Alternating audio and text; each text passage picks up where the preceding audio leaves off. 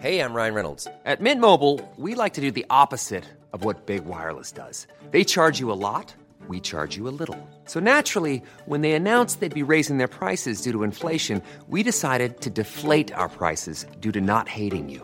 That's right. We're cutting the price of Mint Unlimited from $30 a month to just $15 a month. Give it a try at mintmobile.com slash switch. $45 upfront for three months plus taxes and fees. Promo rate for new customers for limited time. Unlimited more than 40 gigabytes per month. Slows. Full terms at mintmobile.com. Nous sommes en 2023. Toute la rédaction de CNews vous souhaite une excellente année. Vous étiez nombreux à minuit à fêter ce passage au Nouvel An, notamment à Paris, sur les Champs-Élysées. On le verra. Vivre 2023 en pays uni et solidaire, les mots d'Emmanuel Macron lors de ses traditionnels vœux, le chef de l'État qui confirme la réforme des retraites en appelant à ne pas se diviser dans un monde si dur. Et puis émotion et avalanche de réactions après la mort du pape émérite Benoît XVI. Le souverain pontife s'est éteint ce samedi matin à 95 ans. Un pontificat marqué par la foi, l'humilité, mais aussi les crises. Ses funérailles auront lieu jeudi prochain. Et puis du football et une nouvelle année qui commence parfaitement pour Arsenal. Le club londonien reste un solide leader du championnat avec 7 points d'avance sur son dauphin Manchester City.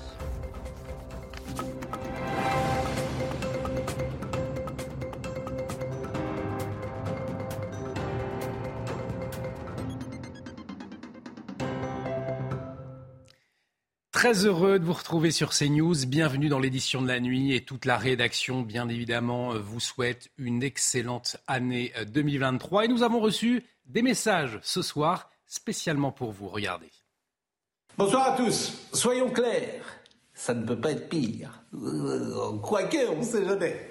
Donc, réjouissons-nous. 2022 est parti. Euh, Embrassons-nous Folleville et souhaitons-nous pour nous tous pour nous tous, le meilleur, le meilleur évidemment euh, pour la France, pour le monde, pour euh, les vôtres, pour vos familles, pour tous ceux que vous aimez. Alors, bonne année, belle et heureuse année 2023. Bonjour à tous, je vous souhaite une très très belle année 2023. Toute l'équipe de la matinale se joint à moi évidemment euh, pour vous souhaiter le meilleur pour l'année prochaine, la santé, le travail, la famille, les amis, bien sûr que l'année 2023 soit exceptionnelle pour vous. Voilà, je vous embrasse fort. Et vos fidèles téléspectateurs vous embrassent également, j'en suis sûr. Et vous étiez nombreux, et vous l'êtes peut-être encore, à avoir fêté ce passage à la nouvelle année, notamment sur les Champs-Élysées euh, à Paris, noir de monde. Vous le voyez sur ces images, un feu d'artifice qui a euh, illuminé le ciel parisien, tiré depuis l'Arc de Triomphe, pour le plus grand plaisir de milliers de personnes sur place. Pour 2023, euh, on souhaite vraiment la réussite pour tout le monde et surtout euh, la paix et la joie, d'être heureux euh, et être vraiment content. Nous espérons bien de bonnes choses parce que tout le monde veut vivre et nous voulons vivre en bonne santé. Que du bonheur. On n'a pas de maladie, on n'a rien du tout, on sera que du bonheur. Et la santé, surtout la santé. Et pour permettre ce grand rassemblement, eh bien, un important dispositif de sécurité a été euh, mis en place. 5400 policiers et gendarmes ont été déployés dans toute la capitale et sa petite couronne. Jeanne Cancard a observé tout cela de près sur le terrain. Dispositif de sécurité très important sur les Champs-Élysées pour cette soirée du Nouvel An et surtout très visible. Objectif dissuader les perturbateurs potentiels ici sur cette avenue où plusieurs centaines de milliers de personnes se sont réunies pour passer ensemble la nouvelle année. Plusieurs centaines de milliers de personnes qui ont toutes été fouillées pour eh bien contrôler qu'il n'y ait pas des objets qui puissent s'apparenter à des projectiles et faire en sorte que cette soirée se déroule au mieux. La vente d'alcool ainsi que la consommation est interdite. Elle le sera jusqu'à lundi matin. Au total sur Paris et puis sur l'ensemble de l'agglomération, la petite couronne parisienne, il faut savoir que ce sont plus de 5000 gendarmes et policiers qui sont mobilisés pour cette soirée du Nouvel An. Et près d'un million de personnes qui se sont retrouvées sur les Champs-Élysées euh, ce samedi soir. Le monde entier a donc célébré le passage à la nouvelle année et certaines régions du globe l'ont fêté avant nous, comme en Asie et en Océanie. Des feux d'artifice spectaculaires ont ébloui en Australie, à Taïwan ou encore à Hong Kong. Petit tour en images avec le récit de Mathieu Rio.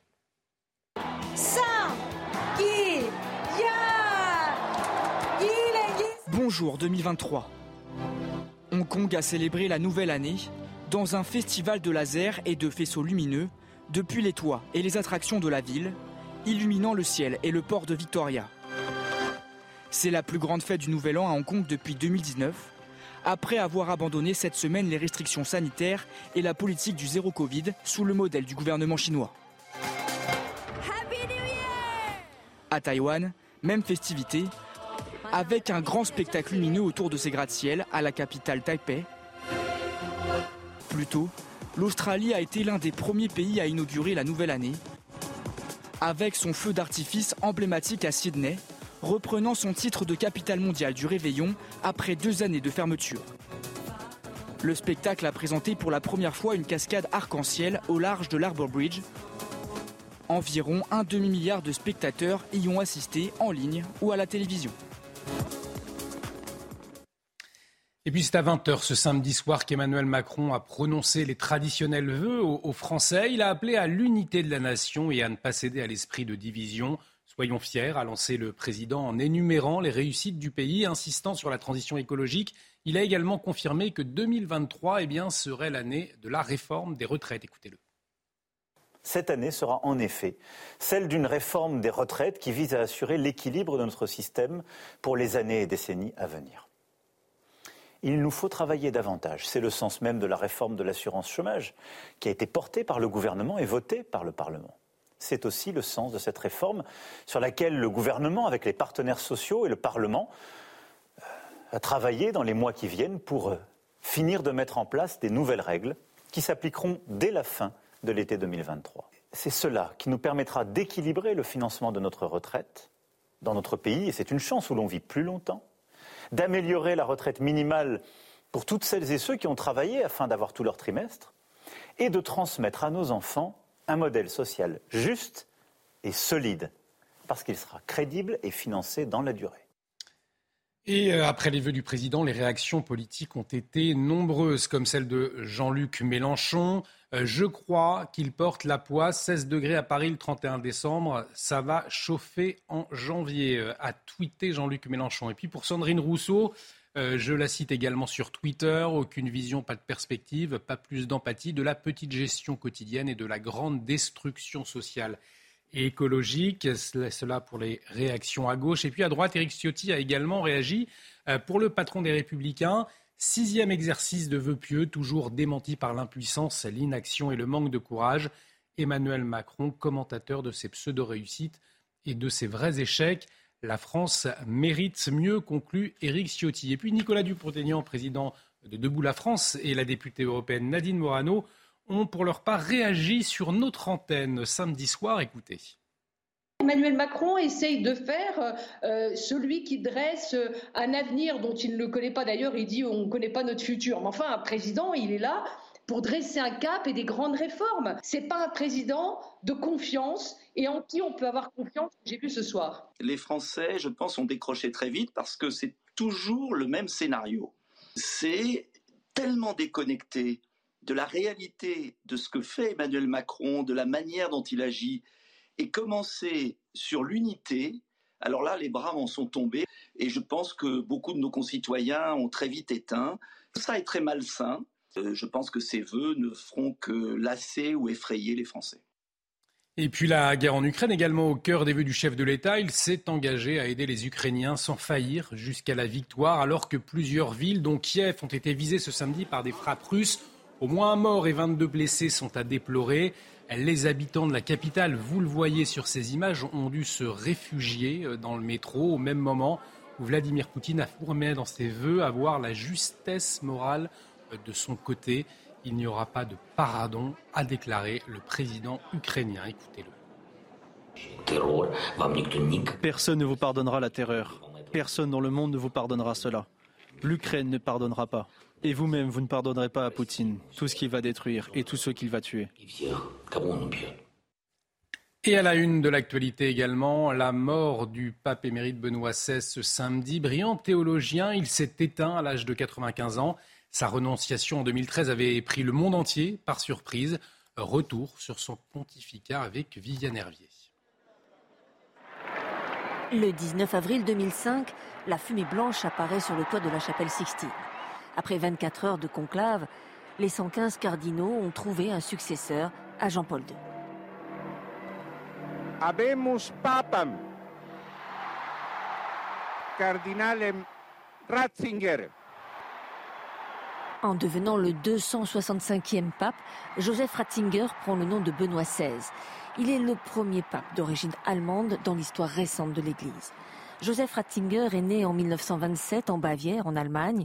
Ses parents sont farouchement opposés au nazisme, mais à 14 ans, le jeune Joseph est enrôlé de force dans les jeunesses hitlériennes. En 1944, il a 17 ans, il refuse d'intégrer la Waffen-SS en faisant valoir son intention d'entrer au séminaire. Il lui faudra attendre la fin de la guerre pour entreprendre des études de théologie. Ordonné prêtre en 1951, il est nommé archevêque de Munich en 1977. Devenu pape, Benoît XVI s'inscrit dans la continuité et la tradition de l'Église. Intellectuel, réservé, sa personnalité tranche avec celle de son prédécesseur Jean-Paul II, qui affectionnait tant les bains de foule. Très vite, Benoît XVI est confronté à un séisme, les révélations d'abus sexuels et d'actes pédophiles commis au sein de l'Église, des crimes qu'il condamne sans ambiguïté. C'est une grande souffrance pour l'Église aux États-Unis et pour l'Église en général, et moi personnellement. Nous avons profondément honte et nous ferons tout ce qui est possible pour que cela ne se reproduise plus. Soucieux de restaurer l'unité de l'Église et de réintégrer les ultra-conservateurs, il réhabilite la messe en latin. Il maintient une position ferme sur la famille, fondée sur le mariage hétérosexuel, prônant l'abstinence pour lutter contre le sida plutôt que le préservatif. Cela suscitera la polémique, tout comme ses propos sur l'islam tenus en 2006 à Ratisbonne, en Allemagne. Montre-moi ce que Mahomet a apporté de nouveau, tu ne trouveras que des choses méchantes et inhumaines comme son ordre de diffuser par les moyens de l'épée la foi qu'il professait. En 2013, après huit ans de pontificat, il surprend le monde entier en annonçant qu'il renonce à ses fonctions, une première depuis le pape Grégoire XII en 1415.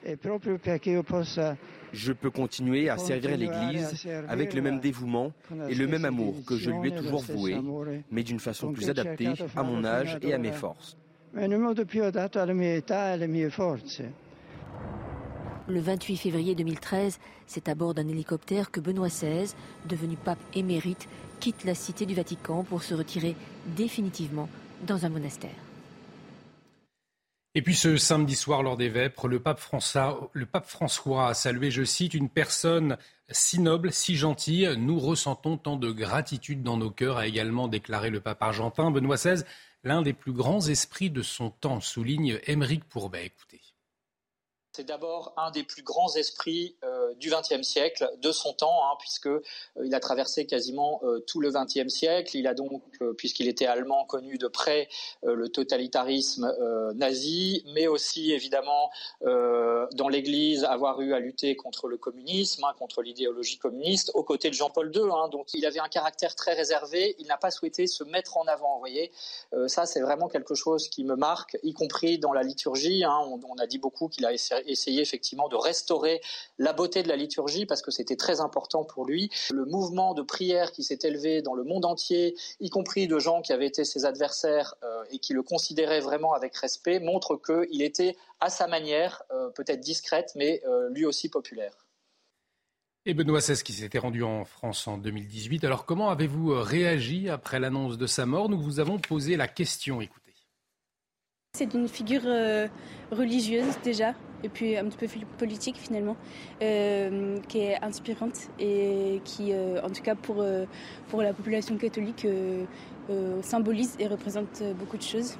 Quelqu'un de très sûr, théologiquement et puis aussi sur la doctrine et tout ça.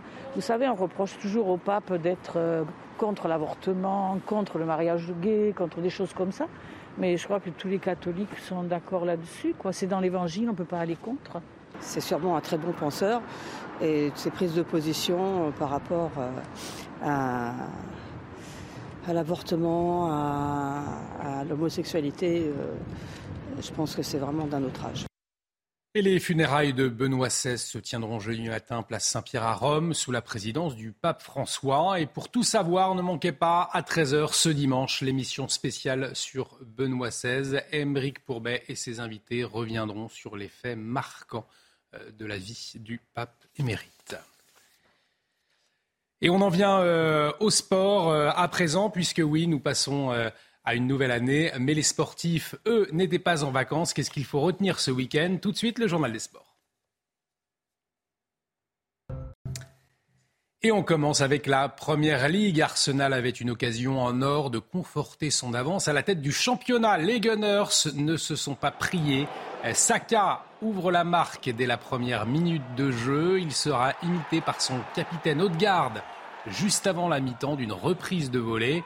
2-0 pour Arsenal à la pause et en seconde période, Arsenal se fera bousculer par Brighton. Mais les Londoniens vont maintenir leur avance jusqu'au bout. Score final 4 buts à 2. Arsenal a désormais 7 points d'avance sur Manchester City. Erling Haaland, vous allez le voir, il a raison d'être frustré puisque Manchester City se devait de l'emporter face à Everton un peu plus tôt ce dimanche. Et justement, le Norvégien a mis son équipe sur la bonne voie en ouvrant la marque sur une passe de Riyad Mahrez. 1-0 pour les Citizens en seconde période. Gray va marquer, enrouler une sublime frappe qui va offrir le point nul à Everton. Et puis dans les autres rencontres de ce dimanche, Manchester United a battu euh, Wolverhampton, Crystal Palace a battu Bournemouth, Newcastle et Leeds ont fait match nul. Revivez cette 18e journée et c'est avec Benjamin Brito. Eric Tenag peut remercier Marcus Rashford, écarté du 11 de départ par son entraîneur pour sanction disciplinaire. C'est finalement l'attaquant anglais entré à l'heure de jeu qui sauve les Red Devils. Bien fait entre Bruno Fernandez, Rashford dans la surface Marcus Rashford C'était lui qui avait débuté sur le banc, c'est lui qui vient délivrer Manchester United Victoire 1-0 pour Manchester United sur la pelouse de Wolverhampton, sans rancune entre Tenag et Rashford. I woke up and, and fell back to sleep, but like I said, it can it can happen. Um, but it's important not to just draw a line under it. I don't have any complaints. Don't really want to make a thing out of it when it's not. I'm happy with it. Uh, he has the right attitude uh, when he came in, and yeah, he um, delivers the right answer. Victoire précieuse pour Patrick Vieira et Crystal Palace. Succès 2-0 sur la pelouse de Bournemouth.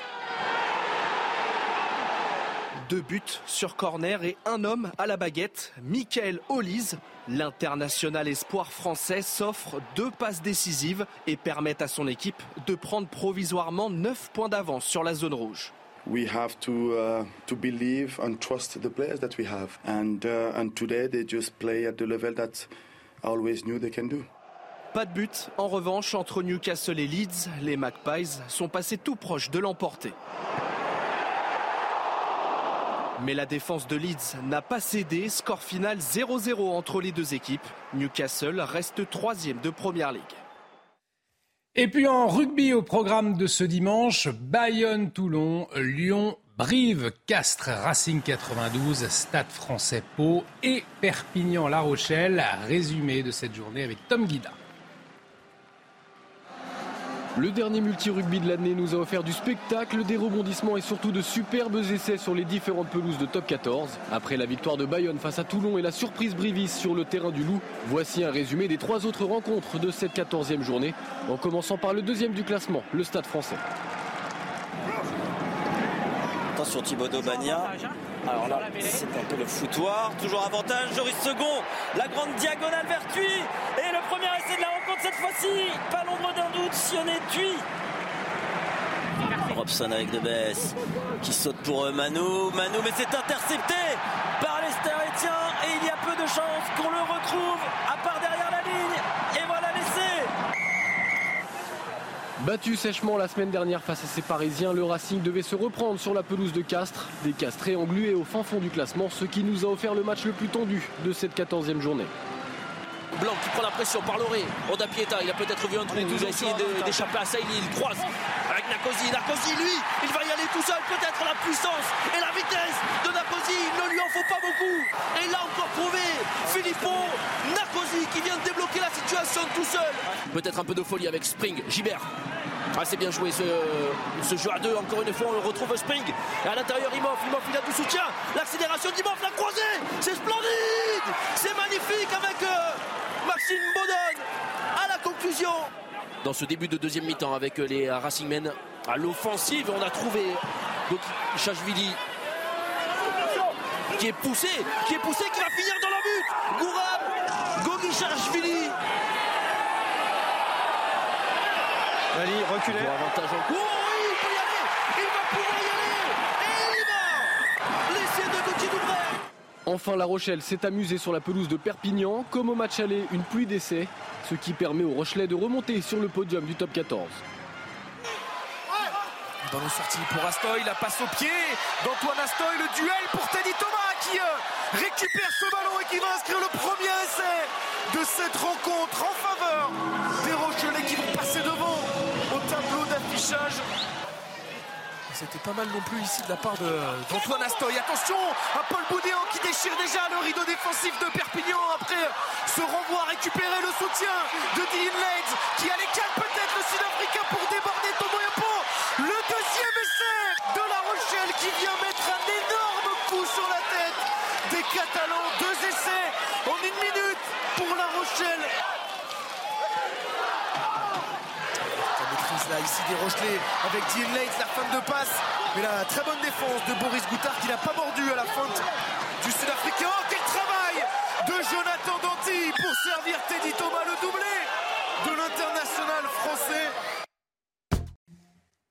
Restez avec nous sur CNews. On revient sur la fête dans un instant en France et dans le monde pour le passage à la nouvelle année. Toute la rédaction de CNews qui vous souhaite une excellente année 2023. Retrouvez tous nos programmes et plus sur cnews.fr.